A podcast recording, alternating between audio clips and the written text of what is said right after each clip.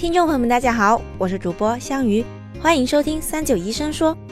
这期要解答的问题是来自听众当归豆的，他留言问低血压要怎么改善。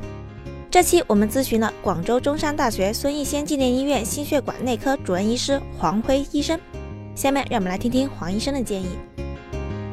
大部分的低血压状态应该是通过生活方式调整，而不是完全依赖药物。尽管我们有一些药物，有一些一些非药物治疗措施，但是呢，呃，调整这个饮食，调整这个状态是最最最最重要的，避免血容量的不足。如果你的容量不够，那血压是很难去上升的。尤其我们现在这里面也要提倡个概念，高血压要什么？低钠饮食啊，你不要吃那么多盐分，不要吃那么多东西啊，这个是减少这个身体的一个盐的负担。我也是做这块研究的。那的确确，你降低这个盐分的这个摄入是可以降低血压的。那么反过来讲，如果你血压很低，那么你可能就要适当的增加一些盐分的摄入啊，这是一第一点。第二块呢，你其实很大程度上不是你的容量的问题，是你这个感受器的问题，是你的交感系统可能不发达或不完善。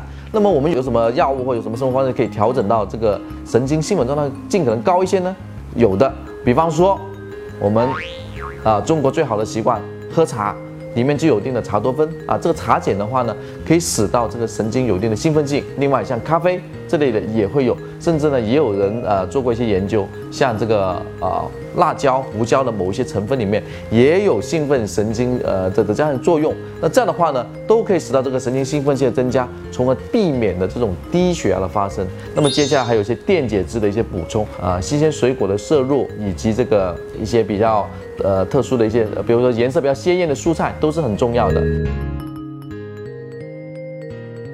感谢黄医生的回答，低血压不能只依赖药物，从生活方式着手也是很重要的。